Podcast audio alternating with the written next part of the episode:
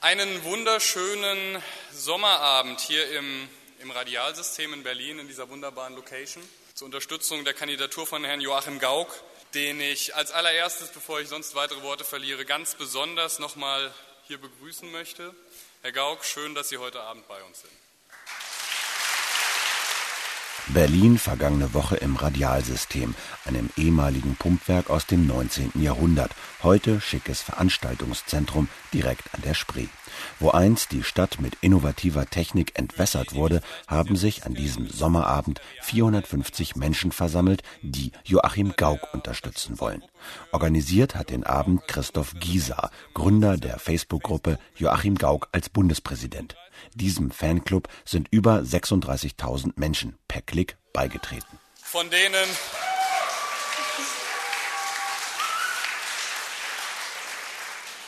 Ich muss es nicht mehr sagen. Ich wollte sagen, von denen einige heute hier sind, das haben Sie gemerkt.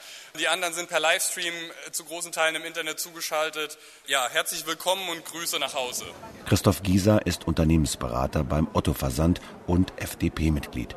Die Facebook-Gruppe für Gauck habe er schon lange vor dem aktuellen Hype gegründet, sagt der Liberale, 2004 nämlich. So lange halte er den ehemaligen Chef der Stasi-Unterlagenbehörde schon für einen guten Bundespräsidenten. Für mich ist es kein Hype, sondern es ist tatsächlich das Aufleben des Bürgertums. Ähm, die Leute suchen nach einer Möglichkeit, sich zu engagieren, sich einzubringen und sind jetzt an der Stelle, wo sie, wo sie sagen, mir reicht's, aber gleichzeitig eben auch die positive Projektionsfläche suchen und das ist Joachim Gauck und deswegen versammeln sie sich so hinter der Person. An vielen Stellen im Internet kommt diese Sympathie zum Ausdruck bei YouTube etwa als animiertes Musikvideo über den Sonderzug nach Bellevue. Entschuldigen Sie, ist das der Sonderzug nach Bellevue? Ich muss mal eben dahin. Auf wirfürgauk.de kann jeder eine Unterschrift hinterlassen. Meinpräsident.de sammelt die Bildchen derer, die über Gauk twittern und fügt diese Bilder zu einem Mosaik zusammen, das dann Gauks Gesicht ergibt. Selbst in Zeiten von WM und iPhone-Start verzeichnet twittertrends.de Gauk als Topthema. Dazu kommen Internetpetitionen, Aufrufe zu Demonstrationen, Fangesänge in vielen Blogs und Automaten, die E-Mails an die Mitglieder der Bundesversammlung verschicken. 30.000 Menschen sollen so bereits E-Mails verschickt haben. Nico Lummer ist Direktor für soziale Medien bei der Werbeagentur Scholz Friends und sammelt unter wirfürgauk.de 10.000 Unterschriften für seinen Kandidaten. Was macht einen 70-jährigen Pastor, der vom Internet nicht viel versteht, so attraktiv für viele Netzbewohner? Ich glaube, da, da geht es um zwei Sachen. Zum einen ist es in der Tat die Frage des Nominierungsprozesses, der ziemlich vielen wirklich sauer aufgestoßen ist. Und das andere ist, dass Joachim Gauck in der Tat jemand ist, der Positionen hat und auch vertritt und der nicht einfach nur weichspülermäßig irgendwelche Phrasen vor sich herträgt. Und ich glaube, das ist das, was ihn fürs Netz attraktiv macht. Und man kann sich an ihm reiben im positiven wie im negativen Sinne. Gauck gehört nicht zum in den Augen vieler verkrusteten Parteiensystem. Außerdem wollen viele, die im Netz mit der Maus abstimmen, auch real mehr mitreden können bei der Besetzung des höchsten Amtes im Staate. Der Kandidat selbst betrachtet den Aktivismus im Netz als Geschenk der Bürger an ihren Staat. Eigentlich ist die Botschaft folgende. Wir alle wollen uns wiedererkennen in unserem Staat. Das ist das Geschenk. Einige der bekannten Pro-Gauk-Seiten werden allerdings betrieben von Menschen, die der SPD sehr nahestehen. Werber Nico Lummer etwa ist SPD-Mitglied und sitzt im Arbeitskreis Netzpolitik der Sozialdemokraten. Welche Rolle spielt die SPD bei wirfürgauk.de? Gar keine. Die wurde noch nicht mal gefragt. Also es war eine Entscheidung von mir, an einem Samstagabend das zu machen und am Sonntagmorgen habe ich die Plattform gestartet. Ja, ich bin SPD-Mitglied aber ich habe jetzt die Parteigremien weder informiert noch um Erlaubnis gebeten. Der vielstimmige Chor der Unterstützer machte auch den Kandidaten Gauck selbst misstrauisch. Ist das alles am Ende eine gekonnt verdeckte, aber perfekt orchestrierte Kampagne von SPD und Grünen? Das hat mich auch so fasziniert, dass ich ganz genau geforscht habe, gibt es in irgendwelchen Parteizentralen solche kleinen Grüppchen, die sich ausgedacht haben, was jetzt irgendwie passieren sollte. Ich sage Ihnen eins, wenn die das getan hätten, hätte das nicht geklappt weil man kann eine Menge organisieren, aber was wir hier erleben, ist eben etwas Neues. Was ist denn so neu?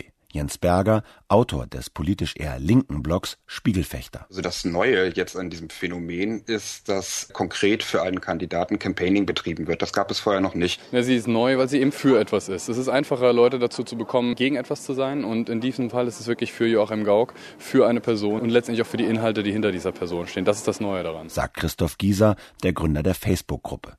Doch Parteien machen seit Jahren Wahlkampf im Netz für etwas. Nur geklappt hat das bisher nicht. Das Spannende letztendlich ist, dass man genau dasselbe sieht, was man auch in der Markenwelt sieht. Dass also Unternehmen, die online agieren und online Werbung schalten oder in sozialen Netzwerken unterwegs sind, feststellen, dass die Fans von Marken auf einmal eigene Sachen machen und Marken auf eigene Art und Weise pushen. Und genau das sehen wir jetzt in der Politik auch. Nico Lummer, Werber, SPD-Mitglied, wir für Gauk.de. Wir haben gesehen, dass weder die SPD äh, noch die Grünen Einfluss haben auf die Pro-Gauk-Kampagne, die im Netz äh, stattfindet.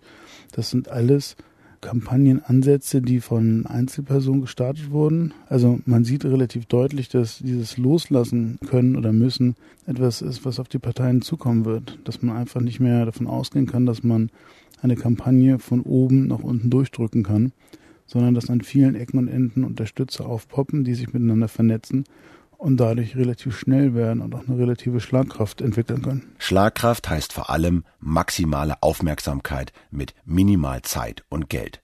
10.000 Unterschriften bei Lummer, 37.000 Fans bei Facebook, 30.000 Mails an die Bundesversammlung, dazu der Netzwerkeffekt. Tausende Freunde der Unterzeichner und Fans bekommen über Facebook mit, dass ihre Freunde Gauck toll finden. Sehr schnell entdeckten dann auch die traditionellen Massenmedien die Gauk-Bewegung im Internet und steigen auf das Thema ein, weil auch sie Gauk toll finden. Was nun, Herr Wulff? Noch nie wurde eine Bundespräsidentenwahl so intensiv im Internet diskutiert und auch wir haben uns eine Handvoll Webseiten, kein Geld, keine Zeit, maximaler Rummel. Spiegelfechter Jens Berger. Die Pro-Gauk-Kampagne ist natürlich ein riesiger Erfolg. So ziemlich alle großen Zeitungen, die großen Magazine, ARD, ZDF, haben ausführlich darüber berichtet, über diesen vermeintlichen Pro-Gauk-Hype. Und das ist ein wesentlich größerer Erfolg für die Macher, als es jede Demonstration in Berlin auf dem Alexanderplatz hier sein könnte. Im Grundgesetz steht, die Parteien wirken bei der politischen Willensbildung des Volkes mit. Und das Netz hilft jetzt dem Volk, diesen Willen auch zu äußern. Bürger müssen nicht mehr Parteien bitten, ihren Willen in das politische System einzuspeisen. Eine Abkürzung führt jetzt durchs Internet. Die Parteien als Vermittler zwischen Staatsvolk und Staat verlieren ihr Monopol, und daran müssen sie sich noch gewöhnen. Doch Jens Berger tritt auf die Bremse. Von einer Massenbewegung im Netz könne keine Rede sein, schreibt er auf spiegelfechter.com. Was mich am meisten an diesem Gauk-Hype stört, ist nicht das Engagement der benannten Blogger und Facebook-Aktivisten, sondern die sehr einseitige Berichterstattung der Presse über die Rezeption des Kandidaten Gauck im Netz. Dort wird immer von dem Netz gesprochen. Das Netz, das gibt es so überhaupt gar nicht. Und ein nicht netzaffinen Zeitungsleser, für den mag durchaus der Eindruck entstehen, dass das gesamte Netz, dass dort eine Grassroot Revolution stattfindet und das ganze Netz auf einmal pro Gauck schreit. Das ist ganz einfach nicht der Fall. Einige tausend Unterschriften und Facebook-Fans, die nicht mehr geben als einen Klick. Das sei legitim und gut, sagt Jens Berger, aber keine netzgestützte Volksbewegung. Genau das ist aber der Reiz. Wenige Menschen können dank digitaler Vernetzung sehr viel Aufmerksamkeit bekommen, sagt Werber Nico Lummer und entgegnet Spiegelfechter Jens Berger. Sein Einwand ist natürlich insofern berechtigt, dass 10.000 Unterschriften noch nicht eine Million sind. Das ist mir auch völlig klar. Und eine richtige Massenbewegung ist daraus natürlich auch noch nicht gekommen. Das müssten in der Tat bessere Zahlen sein. Auf der anderen Seite finde ich aber das Echo, was man bekommt für so eine Unterstützungsseite, schon gigantisch. Dass eine Bundespräsidentenwahl wirklich so die Leute wieder politisiert und auch so wieder Themen ins Netz drückt, die vorher gar nicht präsent waren. Das finde ich schon beachtlich.